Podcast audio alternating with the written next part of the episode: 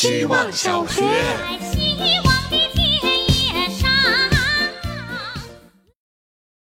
大家好，我是小妈。今日在河南旅游，逛了一整天后要坐公交回民宿，但因疏忽错过了下车。没想到只是多坐了一站，这车就上了高速。二十分钟后才到达下一站。我无意闯入了河南宁静的乡村，遇见了今年数一数二的黄昏。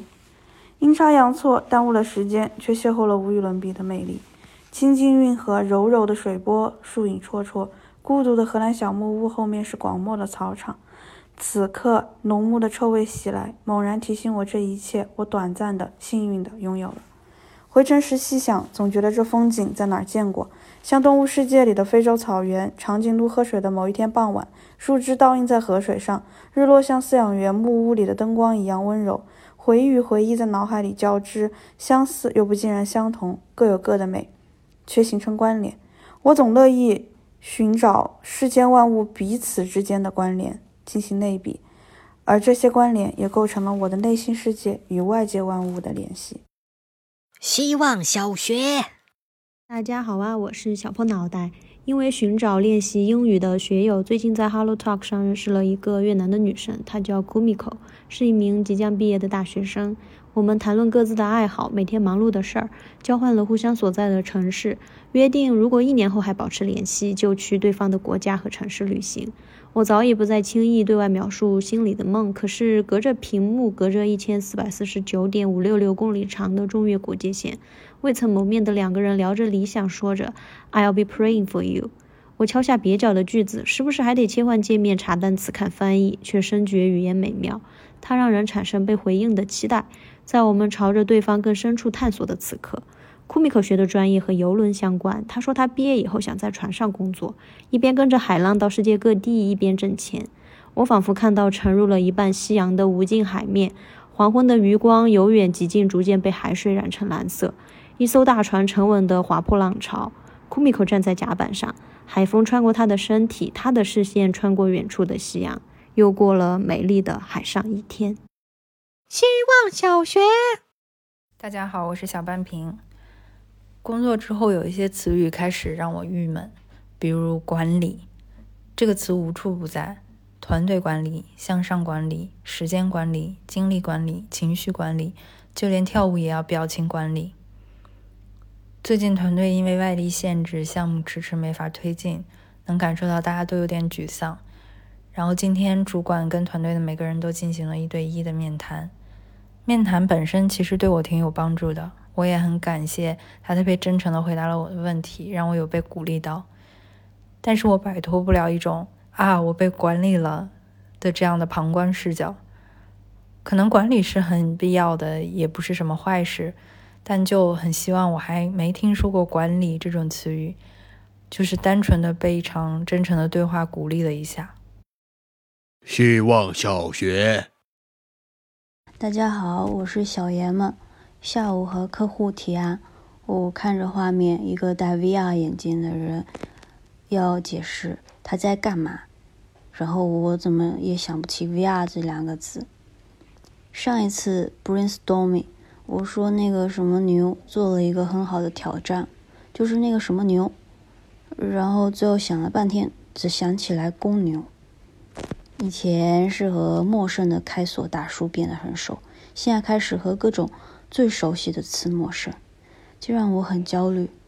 看电影前要先上豆瓣，看看有没有标记过我看过。看老公的时候也要提醒自己，以前自己是愿意的呀。然后现在最焦虑的是，我担心忘记自己前还没做出一些可以被自己打过五星的东西，到时候应该真的会思考人生。这个谁，以前究竟每天都在做什么？希望小学，大家好，我是小熊猫。今天下班骑车路过一片石楠花，被它臭到怀疑没戴口罩。怎么形容它呢？就像植物里的狐狸，会光合作用的下水道，有二十年才老坛酸菜空灵的脚丫子。听说专家选择石楠做行道树，是因为它能够吸附 PM 二点五，代价就是路过它的人都要捂紧鼻子。不知道这样被嫌弃着又默默承受所有的石楠会不会伤心？晚上抽空整理了一下家里的花，有一盆发财树只剩下枯死的根了。我把发财树倒出来，种下几颗韭菜种子，万一突然封城了，还可以有一点希望。毕竟发财不能当菜吃。我把树根包好，丢到垃圾桶里。回来的路上，没想到遇到一辆灵车，司机跟众人说最后三鞠躬送别一下，然后很快关上门开走了。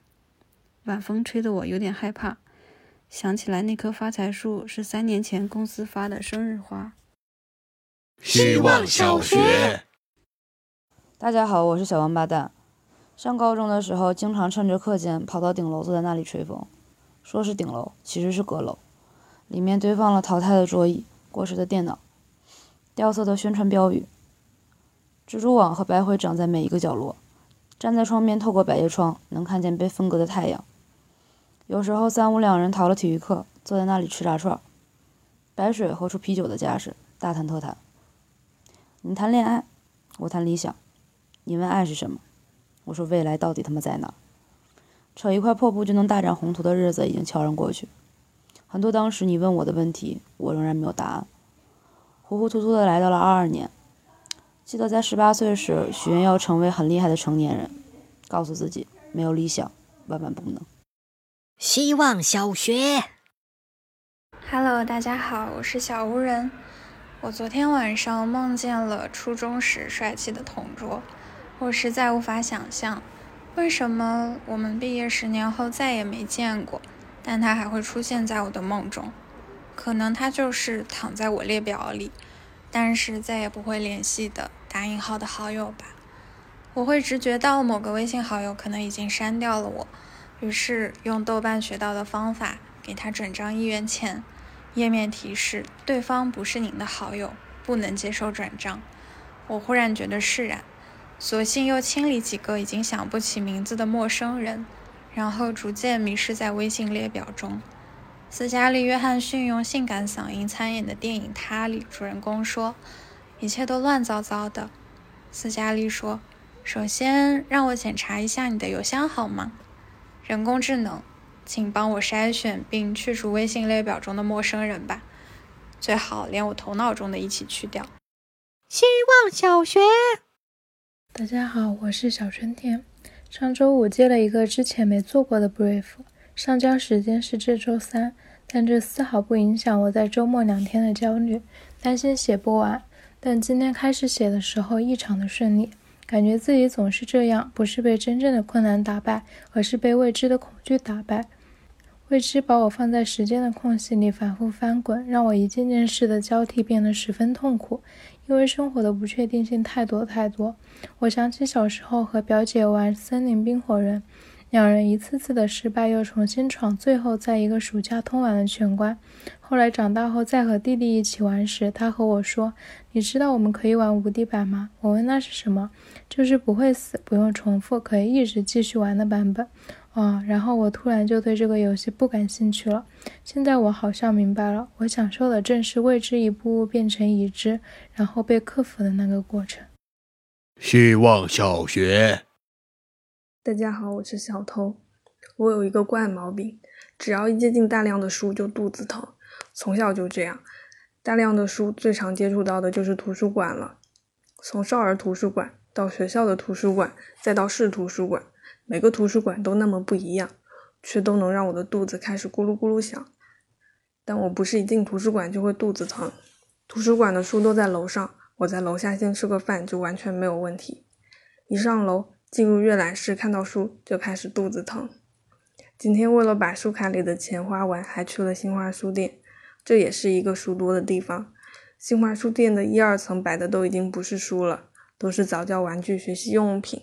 上了三楼，开始看书，就开始肚子疼。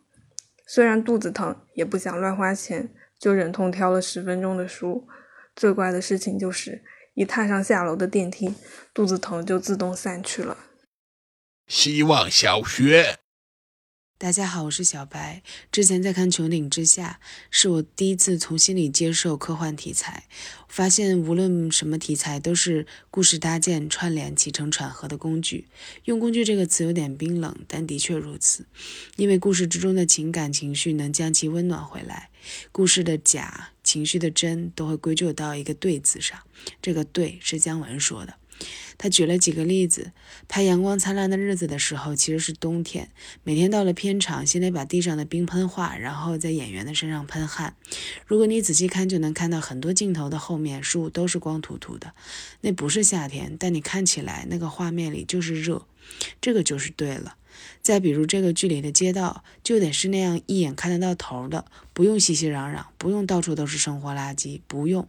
我梦里就是这样的，那个时候的北京也得就是这样才对。穹顶之下给我最大的感受是，故事结构无论多荒诞，都也许真的可能发生，因为只有罪能激发罪。